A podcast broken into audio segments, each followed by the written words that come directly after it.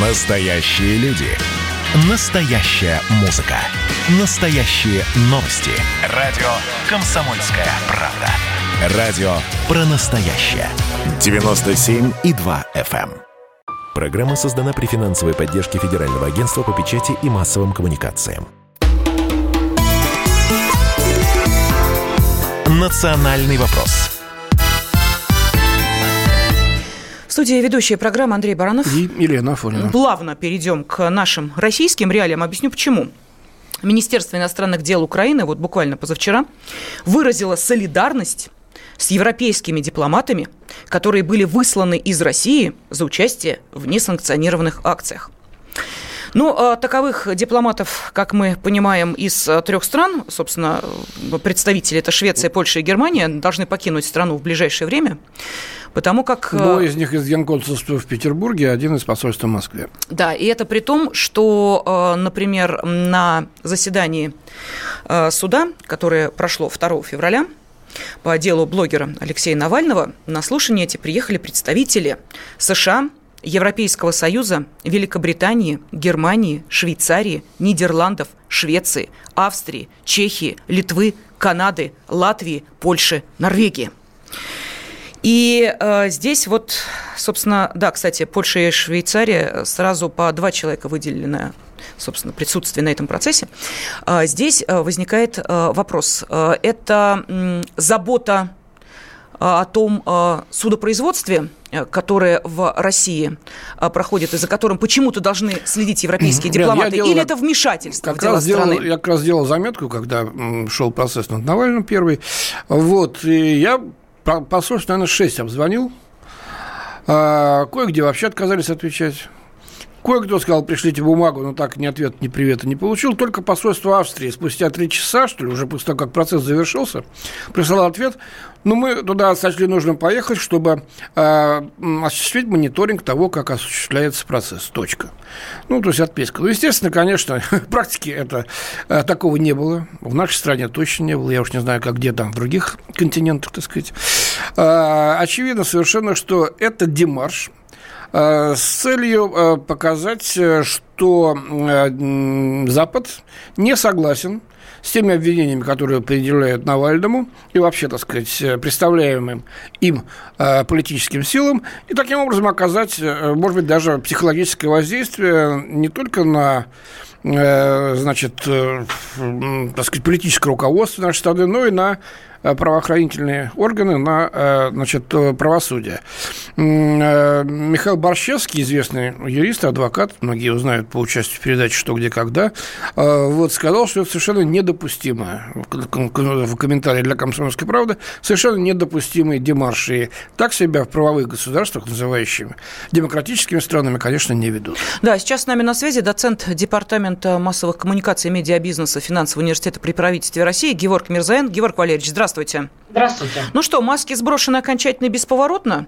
И вот э, то, что э, произошло 2 февраля, и то, что происходило дальше, это э, уже окончательно э, разрывает отношения, ну, по крайней мере, замораживает нормальные отношения между Россией и Европой, если они вообще между нами были. Действительно невозможно заморозить то, чего не было. То есть российско-европейские отношения нормальными назвать нельзя. Не потому, что мы не любим друг друга, или не потому, что у нас огромное количество конфликтов. Мы просто друг друга не понимаем. У нас разные подходы совершенно, у нас разное понимание нормальности в двусторонних отношениях. Для нас нормально, когда у нас с Европой нормальные деловые отношения, когда у нас бизнес, когда мы не вмешиваемся во внутренние дела, когда мы уважаем интересы друг друга в периферийных странах. Для Европы нормально, когда она вмешивается во внутренние дела России, когда она занимается так называемой демократизацией России, когда частью э, двусторонней повестки дня российско-европейских отношений, важной частью, является именно демократизация. Это чем-то напоминает советско-западные отношения а, в там, 70-е годы. Помните Хельсинский акт и так далее, когда нам навязывали эту демократизацию не потому, что там они, а, точнее, точнее не так, потому что они, во-первых, это хотели, а во-вторых, считали это инструментом для расшатывания советского режима изнутри.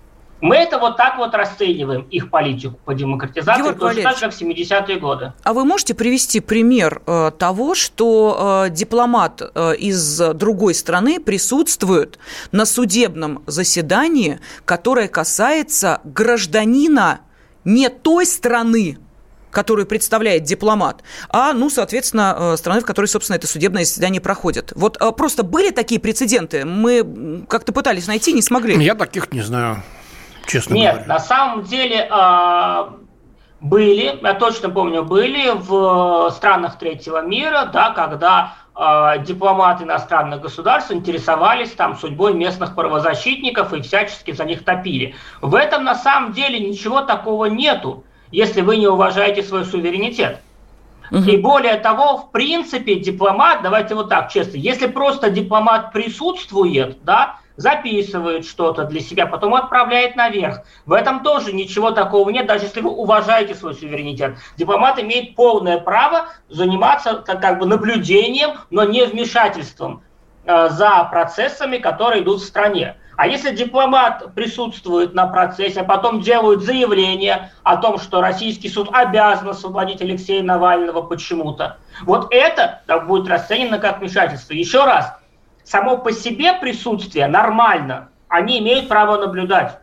Но присутствие плюс вмешательство, когда они это комментировать публично, а еще что-то требовать в отношении Российской Федерации – это, конечно, ненормально. Да, требования были ужасны. Немедленно и Немедленно, безусловное да. освобождение значит, э, Алексея Навального. Да, такое ощущение, что они перепутали Россию и Украину. Да, э, вот я просто себе на секундочку хочу представить, что э, дипмиссия российская в Соединенных Штатах Америки вдруг неожиданно эм, появляется на заседании суда по Штурм, делам штурмующих Конгресс и говорит, они имеют полное право, они, собственно, своего президента отстаивали на тот момент еще президента.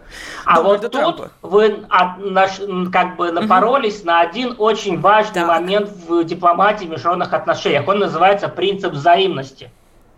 Принцип взаимности подразумевает, что то, что можно делать дипломатам одной страны в другой, то можно делать и дипломатам той страны в этой. То есть, грубо говоря, если российским дипломатам можно присутствовать, то и их можно, их дипломатам можно присутствовать в России. Но если нашим дипломатам запрещают присутствовать на такого рода судебных заседаниях, более того, если наши дипломаты хоть какую-то активность проявляют в соцсетях, сразу на них навешивают обвинения во вмешательство в внутренние дела. В этой ситуации российский МИД имеет полное право относиться к их дипломатам на нашей территории точно так же, по принципу взаимности, и относиться простому даже их присутствию на суде по Навальному, как вмешательство в внутренние дела. Принцип взаимности стопроцентный.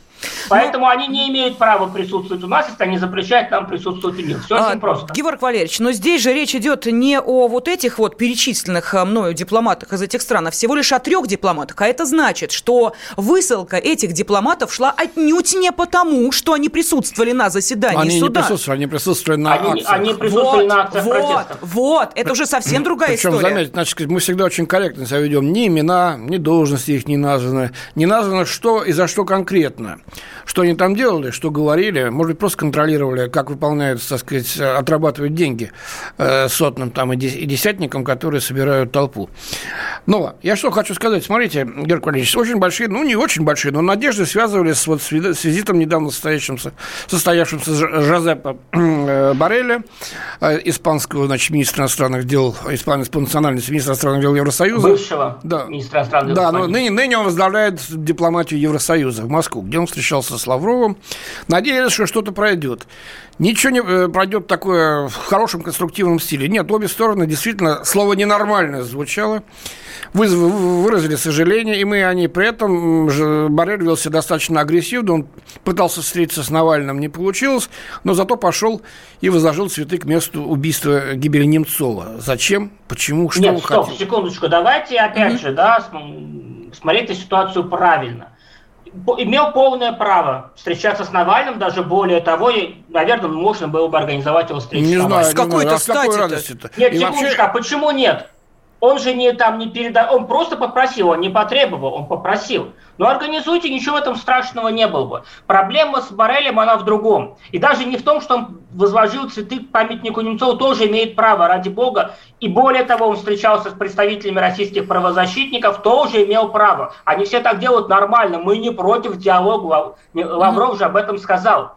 Проблема в другом. А газета «Коммерсант» написала статью по итогам визита, где написала, что значит, э, Бареля в Москве якобы там мордочкой об стол убили регулярно, чуть ли там не оскорбляли, Лавров на нем отыгрывался, а, критиковал его, а бедный тут, значит, Барель, который к нам приехал, а, хотя все говорили ему не приезжать, вот он нам сделал такое одолжение, а мы его так унизили.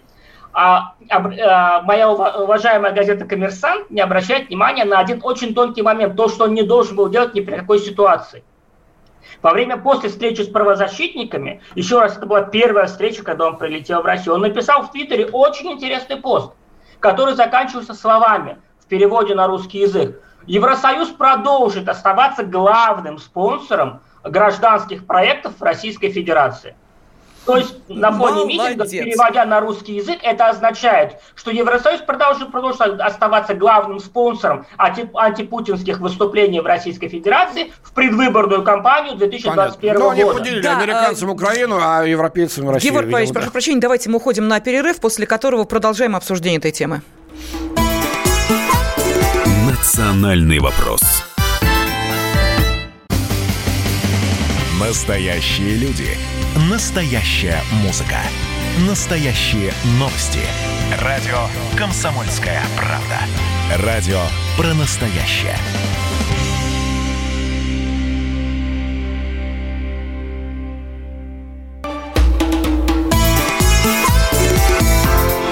Национальный вопрос студии ведущие программы Андрей Баранов. И Елена Афонина. Да, и сейчас с нами доцент Департамента массовых коммуникаций и медиабизнеса Финансового университета при правительстве России Геворг Мирзаян. Мы обсуждаем а, то, что происходило всю эту неделю, а, когда европейские дипломаты а, сначала присутствовали на судебном заседании по делу Навального. До этого как-то достаточно активно представители некоторых дипмиссий вели себя на несанкционированных акциях протеста. И вот, в частности, дипломаты из Швеции, Польши и Германии должны покинуть нашу страну в ближайшее время. Э, такое решение принял российский МИД, выразив протест по этому поводу и объявив э, персонами нон-грата трех сотрудников дипмиссии в России. Э, нам пишут наши радиослушатели. Кстати, еще по предыдущей украинской теме из Челябинской области Дмитрий написал, надо постоянно долбить по киевской верхушке, дискредитировать, копать биографии, пусть не успевают оправдываться. Ну и вот по той теме, которую мы обсуждаем сейчас, отношения России и Европы, том, что маски сброшены, и э, нам пишут следующее. Нам просто указали на наше место имея в виду, что плевать нам на э, мнение России, приедем и будем делать, что хотим. Далее, для вас, это вопрос из Хабаровского края, Навальный предатель Родины и подонок или овца Запада на заклание? Ну, вообще-то я считаю, вот мое личное мнение Андрея Баранова, он предатель, которого Запад изображает в виде овцы, которого здесь, значит, вот путинский страшный режим э, гнобит всячески, э, добиваясь при этом собственных интересов, никак не связанных с Навальным. Западу нужна дестабилизация России для того, чтобы устранить конкурента. Китай и Россия являются конкурентами Соединенных Штатов. Кто-то в экономике, кто-то в геополитическом плане, с военной точки зрения – я напомню, ведь факт остается фактом. Единственная страна, которая может за полчаса стереть США с карты вообще, это Россия. Так же, как и они нас, кстати. Они этого не могут не забыть. Георгий Валерьевич, вот давайте на этот вопрос тоже ответьте, а потом мы вернемся к отношениям России и Европы. Давайте так. Угу. Россия Россия не является конкурентом, способным уничтожить Соединенные Штаты. Вопрос ядерной войны мы не рассматриваем вообще как нереальный. А что это нереальный? А, а с чего взять, что нереальный? Потому что если он будет реальный, рассматривать после этого будет уже да. нечего. Ну и да. что делать? А... Ну что делать, если у нас не останется других никаких вариантов? Или Значит, у них давайте не останется? так. Дестабилизация Российской Федерации повышает риски ядерной войны а, в силу того, что российские ядерные ракеты могут попасть не в те руки, да и вообще контроль за ними да, зачем они да, это окажется под вопросом. Кстати, а вот правильный вопрос, а зачем они это делают?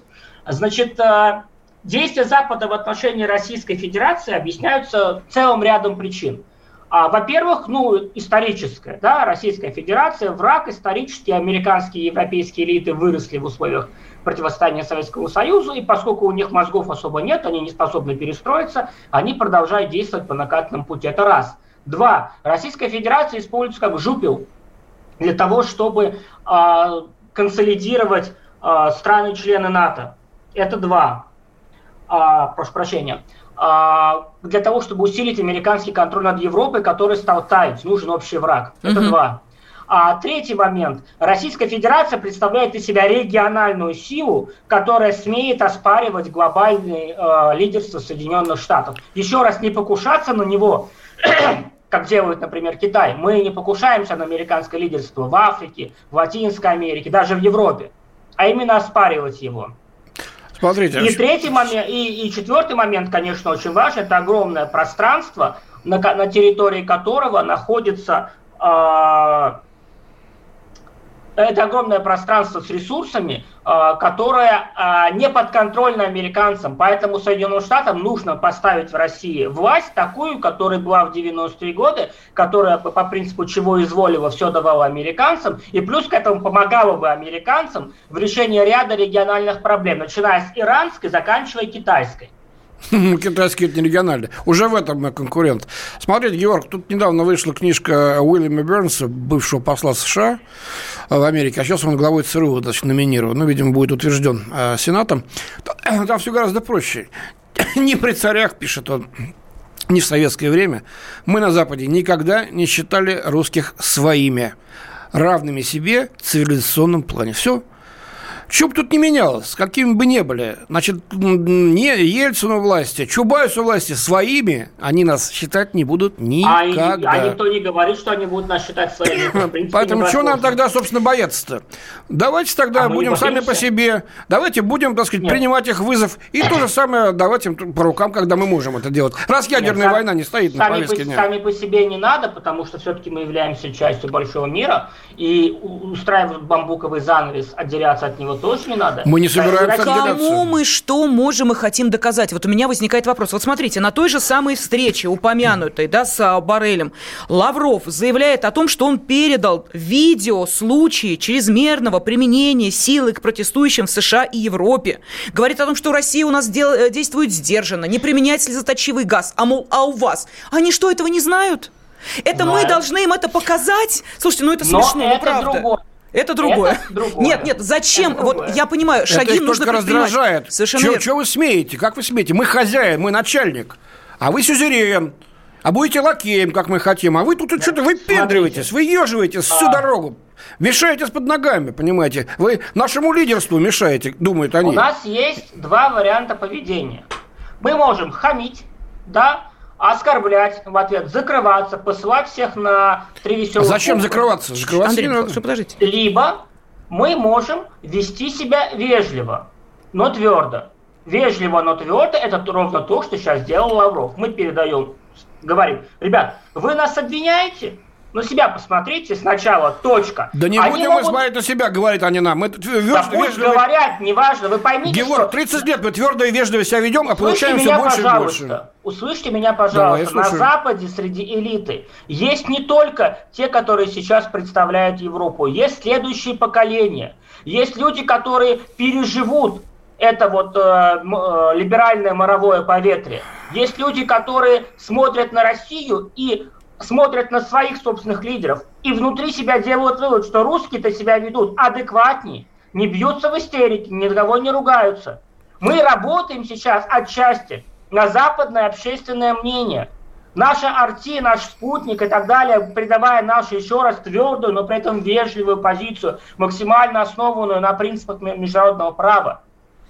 Они работают на ту аудиторию. Мы себя ведем не как бешеные собаки, потому что от нас хотят, чтобы мы себя вели как бешеные собаки. Чтобы мы порвали все к чертям. Сказали, ах так, пожалуйста, наши танки завтра будут во Львове, условно говоря. Ах так, пошли вы к черту со всеми своими договоренностями. И если, не дай бог, не будет проложен сейчас Северный поток-2, мы там, не знаю, выбрасываем американцев из, американцев из Сирии и идите куда хотите. Нет, давайте ну, мы эту трубу закопаем на дно. Миллиарды вложили, народ еще их вы Уходите, вы уходите в крайность. Вы сейчас что, видите, что Северный поток-2 закрывается? А вы что, не видите, что американцы делают? Вы что, не Нет, видите, ну, что Германия Да уже не важно, что нет. Посмотрите, как переобулся Макрон в воздухе. Да. Посмотрите, как сейчас Европа себя ведет в отношении Северного потока-2. Не-не, Северный поток-2 не трогаем. Только Северный что было поток-2 предложено, давайте возьмем мораторий, сделаем Нет, на нет, там продолжают Он продолжает А. американцы сказали, как только начнете достраивать, а вчера Все, начали Андрей достраивать, Михайлович, будут санкции. все, Вот прошу прощения, мы заканчиваем этот разговор. Огромное Георгий, спасибо, спасибо нашему большое вам, эксперту, да. доцент Департамента массовых коммуникаций и медиабизнеса Финансового университета при правительстве России Георг Мирзаян, Андрей Баранов. Ирина Афонина. Были с вами, спасибо. «Национальный вопрос». Программа создана при финансовой поддержке Федерального агентства по печати и массовым коммуникациям.